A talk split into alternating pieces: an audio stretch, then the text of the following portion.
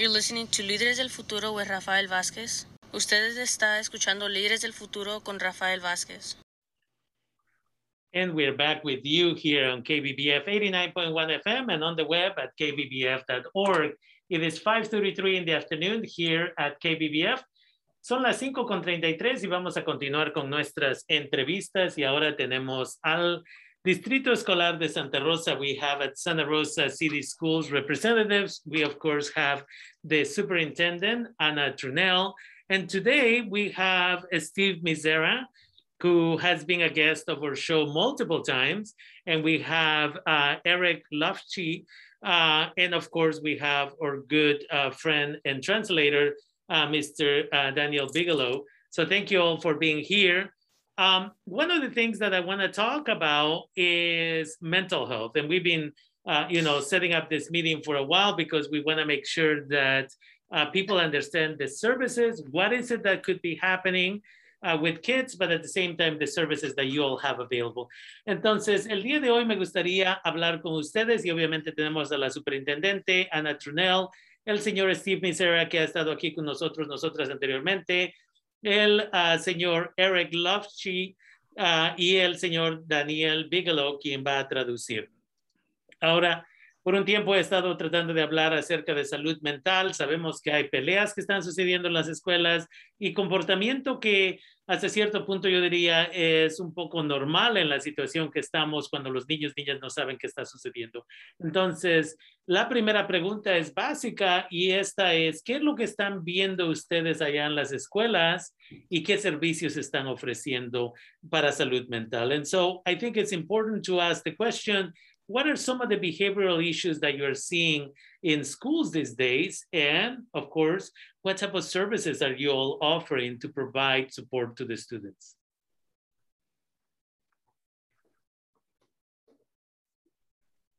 Mr. Lofchi, if you would like to start.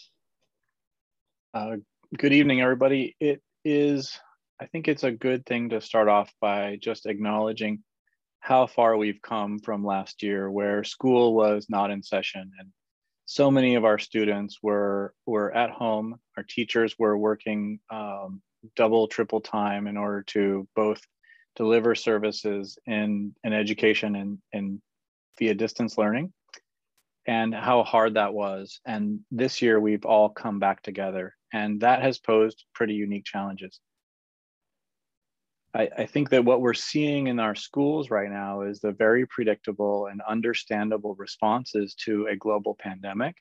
And you mentioned that there have been a lot of fights.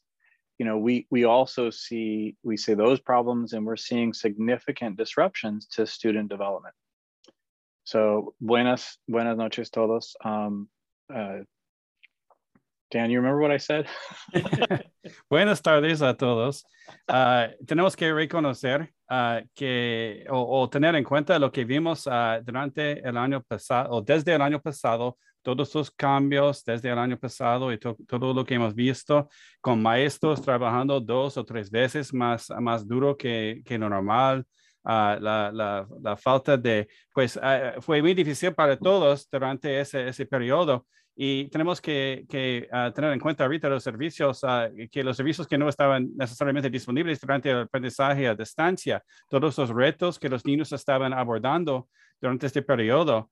Y, y en su opinión, en la opinión del señor Lofchi, esa es una respuesta bastante normal durante una pandemia, es, es la respuesta a tiempos inciertos, ¿verdad?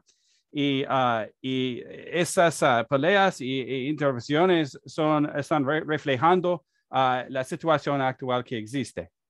Go ahead, Eric. Um, and I think that it's also really important just to acknowledge how, how hard this has been for everybody. Y también quiero reconocer que tan difícil ha, ha estado todo este para, para todos. Um, Y, y nosotros hemos estado, and we've also been increasing the amount of services that we have for students. We have mental health professionals at every site now, as opposed to just elementary. Y es importante que reconocer que ha sido difícil, pero nosotros estamos uh, incrementando o mejorando nuestros servicios y tenemos um, uh, servicios para terapia, mental health clinicians, los, los profesionales, a cada nivel. El año pasado solamente uh, estuvo en, en, en pocos partes del sistema. Y solamente en la primaria, como dijo. Yeah.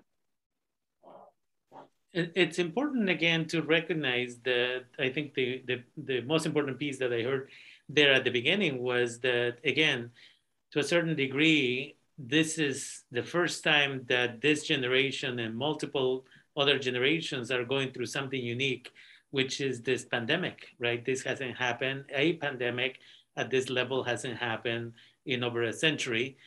And as a result of that, there is no guidelines that say this is how you react.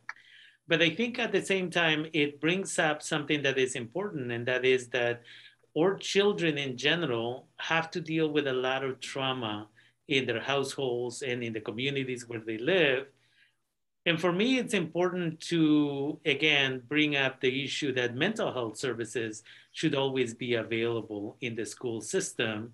And it shouldn't just be when there is uh, an emergency, right? So, how do we make sure that services continue post uh, COVID? And that is really, you know, and at the same time, what can parents and other community serve, uh, uh, community members uh, do in order to make sure that this type of mental health services uh, continue? Because again, it's not that COVID is going to be under control one day and it's like it's no longer an emergency and all the funds, perhaps from the feds and the state, are going to disappear. The consequences of this, we don't even know how long they're going to last, right? So that's really an, an important question for me to ask. Entonces, la otra cosa que aquí usted mencionó, que yo digo es súper importante, es que las reacciones que estamos viendo de los las estudiantes a esto de la pandemia, esta es una situación que no se ha visto por más de un siglo, entonces no hay una guía de cómo podemos reaccionar y cómo debemos de reaccionar. Pero es bonito que hay servicios de salud mental en estos momentos, pero la pregunta para mí se vuelve, ¿qué es lo que debemos de hacer para asegurarnos que continúen estos servicios de salud mental después de que alguien diga, ya esto no es un problema? Y parece que Steve uh, le gustaría responder. It looks like Steve might want to answer this question.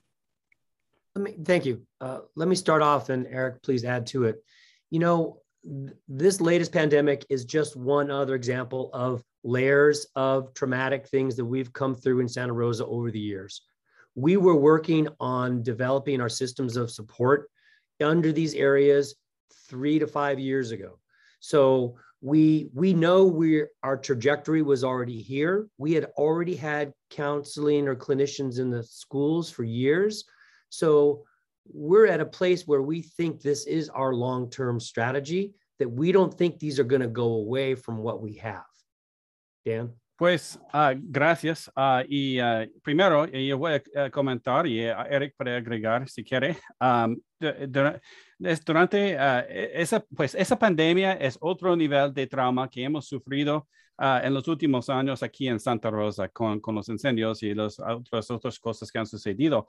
Pero estos sistemas de apoyo estaban, han estado planeando esos sistemas uh, de tres a cinco años, um, hace de tres a cinco años, han estado implementando poco a poco estos sistemas de, de apoyo. Ya estábamos en esa trayectoria antes de la, de, la, pandemia. Uh, y ahorita sí tenemos lo, los clínicos trabajando ahí en la escuela Uh, pero um, ha sido nuestra, nuestra meta, siempre ha estado um, de tener uh, estos servicios disponibles en la escuela y no creemos que eso va a desaparecer uh, en el futuro. So I, I think that being said, um, we're certainly probably having more need right now.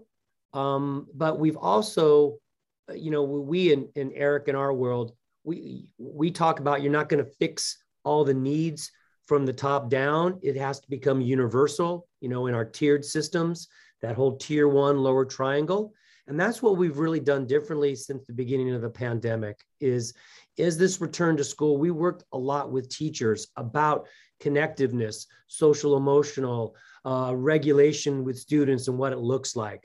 So that's really the way you're going to really impact the system. We're never going to have enough counselors to give the students everything they need, but we can have enough trusted adults in our system to kind of have the students a place to go before it rises to that level. Pues uh, sí hay más necesidad ahorita. Y, y, nosotros en nuestro mundo, el mundo escolar, uh, no podemos um, asumir uh, una o, o, utilizar una estrategia desde arriba para abajo. Necesitamos, necesitamos tener niveles de servicios y necesitamos tener ese pirámide uh, de, de, los tres niveles de, de apoyo. Um, y sí, durante uh, la pandemia, uh, realmente hemos enfocado con los maestros, por ejemplo, en la conexión con los niños. Uh, y en el autocontrol y en las, las, cosas que se debe hacer uh, para apoyar a, a, a, los niños. Y el señor Mesere también ha notado que nunca tendremos suficientes consejeros para apoyar a todos los niños, pero sin embargo, podemos tener suficientes adultos uh, en los cuales los niños tienen confianza Uh, para o, o, o, buenos adultos allí que proveen apoyo para los niños ahí en las escuelas. Sí podemos proveer estos adultos responsables. And so for me, again, it's really, really important that we have the conversation about mental health. How does a student, you know, raise their hand and say, I'm having a hard time, right? And what type of training or education in general is being done to teach them that it's okay to instead of acting out in hopes that somebody will send them uh, to an assistant principal, for example, or to a, a therapist or some type of mental health uh, expert. Um, you know, what are students being told in the classroom about, hey, you know, if you need support, you know, this is how you get it done. Uh, and that's important because I hear some parents who are not necessarily um, aware, they claim, that the students are being uh, told about these services and, the, and this information. Entonces, la pregunta que yo, para mí la salud mental es algo súper importante y la pregunta es cómo se les está comunicando esto a los muchachos, a muchachas, a los niños, las niñas, de que pueden pedir el apoyo y no mal comportarse en el salón con la esperanza de que alguien les va a mandar estos servicios. So we, we talk about in our system, there's three entries into our system of supports. The first one, as you just mentioned, Rafael, are staff referrals, right? And we're training our people to what to look for in students. You know, uh, a depressive uh, symptom is different than somebody expressing it, you know, verbally, right? So that's a training. So the staff side of it.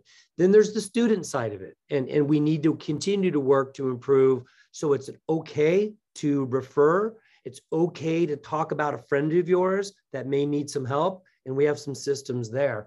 The last thing we're really dialing in here is the system needs to identify. So staff, students, and system. And so we're beginning to really fine tune that. We started that a little bit last year, and now we're really dialing that in. So the without the student coming forward or the staff coming forward, the system has a way to identify that. And so Eric, we're developing a new universal program for that. Pues, yeah, uh, um, pues, uh, señor Eric va a comentar en un momento, pero primero yo voy a traducir lo que dijo el señor Becerra. Uh, estamos hablando uh, ahorita de, de, de, los tres puntos de entrada uh, en el sistema. Y como mencionó usted, Rafael, uh, el personal de la escuela sí han estado capacitado uh, para, hacer, para referir a, a, niños al sistema de apoyo. Uh, están capacitados para detectar síntomas, por ejemplo, si un niño está deprimido o uh, está mostrando síntomas de depresión, es, algo que puede detectar el personal de la escuela. Uh, también para los estudiantes, seguimos uh, animando a los estudiantes, uh, diciéndoles que está bien referir a alguien que necesita apoyo, que, que pueden uh, defender a sus amigos uh, eh, con, con, esos servicios. Uh, y también la tercera parte es el sistema. Y todavía estamos refinando eso, estamos preparando el sistema, estamos aplicando los detalles muy finos y perfeccionando el programa para poder detectar a esos niños automáticamente por medio del sistema eh, integral, si me entiende. Y el señor Lafchi está por agregar algo. Um, thank you. I've been pushing to have mental health in schools for the for about 20 to 25 years. And the reality is, however, that based on what we're going through these days, we can't solve this with just mental health professionals. We need multiple levels of interventions. And that brings us to the idea of social emotional wellness. And it's really important to academic progress and wellness. Um, that's why in October, our fourth to 12th grade students will be taking a short survey. Actually, sorry, K through 12 students will be either being surveyed by teachers or by taking a, a survey uh, themselves that focuses on social emotional competencies. We want to focus on our students' social emotional skills because what we know is that by teaching students how to function within a social emotional realm, they can do uh, that, that's tier one, essentially the early intervention for the mental health problems that we see when we don't teach students how to be emotionally well. And yo, en español, yo he estado empujando salud mental en escuela durante estos 20, 25 años. Y yo quería comentar que, que no, no nosotros podemos eh, ayudar a todos o, o, o, o, how do you say solve? Solucionar solucionar este problema con solamente estos um, servicios al nivel 3, con, con, solamente pocos. Nosotros necesitamos usar una respuesta más universal para todos y este se llama social emotional o emocional. El bienestar um, socioemocional. Gracias, el bienestar socioemocional. Y, y nosotros en estos días en, en um, en octubre. En octubre, durante el mes de octubre, nuestros estudiantes estaría, van a tomar una breve encuesta ya que, que va a, a, encontrar sus niveles de, de desarrollo so, uh, bien, de bienestar socioemocional.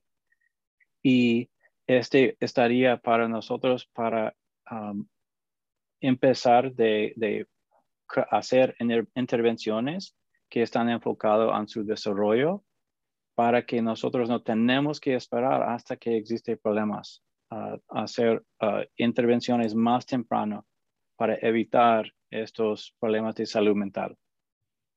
How did I do, Dan? You did good. and, and so again, it sounds like you're taking the steps now. And, uh, you know, again, I think uh, parents, as always, can reach out to their individual school if they feel that their child is having difficulty and the parents often may not know what services are at school and off campus that they could be referred to. Am I correct? Eh, nada más quiero asegurarme que estoy correcto, que padres, madres de familia que están teniendo problemas, dificultades o ven problemas con sus hijos, sus hijas, pueden ir a la escuela y pedir apoyo para saber qué servicios se ofrecen en el campus, en la escuela y qué servicios se ofrecen fuera de la escuela. ¿Estoy correcto? Sí, sí. Um, empezando con, eh, con la escuela de, de, de, sus, sus niños, hablando con el consejero y, y en la administración, ellos pueden uh, hablar con ustedes acerca de what services exist. Yes, of course, uh, starting with each school site, talking to the school counselor and the administration, it is a good way to uh, find out what services exist. And they have access to the services that we provide at the district level. y también ellos en, la, en cada escuela tienen acceso a los servicios que nosotros ofrecemos aquí en el distrito, al nivel de distrito. Thank you. And then in the last three or so minutes that we have left, I wanted to see what information you may have about COVID, any COVID updates that you may have. Entonces, en los últimos tres más o menos minutos, ¿qué información nos pueden dar acerca de COVID en sus escuelas? Well, I think the big news in the COVID update, of course, is the governor's announcement. So the governor announced that he is taking action to consider a couple of levels of vaccination status. Um, that is a requirement for students to be vaccinated and staff to be vaccinated. Uh, there are exemptions within that, the way they do it, um, under either religious exemptions or medical exemptions. Um, the timing of that is still to be determined. Nothing is changing changing this month for them. Um, it seems like it is moving toward toward a July implementation. Um, but there is a scenario where the, at the secondary schools, it could happen in January. But right now, we still need to know more. Um, our board is considering some updated actions in the end of the month, not this next week, but the 27th, where they will look at the same actions and kind of decide what they want to do as well. Pues uh, en cuanto a las grandes noticias, uh, eh, el gobernador Newsom recientemente en, anunció que habrá uh, varios requisitos de vacunación con varios niveles de, de grados um, y, y, todavía um, y habrá, estos requisitos aplican a, los estudiantes y también al personal de la escuela y hay uh, varias exenciones, exenciones, uh, exenciones religiosas y médicas, pero mucho de eso todavía está desarrollándose y el horario todavía, todavía está a desarrollarse. Um, posiblemente en el mes de julio se, se, implementará, uh, estos, uh, se implementarán estos requisitos o quizás para la preparatoria en enero, pero todavía no sabemos. Ah, pues y también la administrativa ah, está considerando estos asuntos también y no en la próxima junta, junta sino la junta al final del mes, el 27 de, ese, de octubre. Ah, la administrativa va a discutir estos asuntos otra vez. but from a school standpoint, we must remember that the, that the transmission at schools is extremely low. We are only seeing 10 to 12 cases a week of our staff or students district wide. And almost all of those are things that happen in the outside community. So the rates and what's happening in school and the safety measures we have are still very strong and are working. Pues Uh, en cuanto a las escuelas, la situación en las escuelas, es importante tener en cuenta que ha habido muy pocos casos en todo el distrito escolar. Estamos hablando de como 10, 12 casos uh, por semana uh, en, en, las escuelas y muchos de esos no son que, eh, situaciones de propagación dentro de las escuelas, es una situación dentro de la comunidad o fuera de la escuela. Hubo una situación eh, en, la cual el niño ha contraído a COVID pues eso indica que nuestras medidas de seguridad están eficaces y fuertes en las escuelas.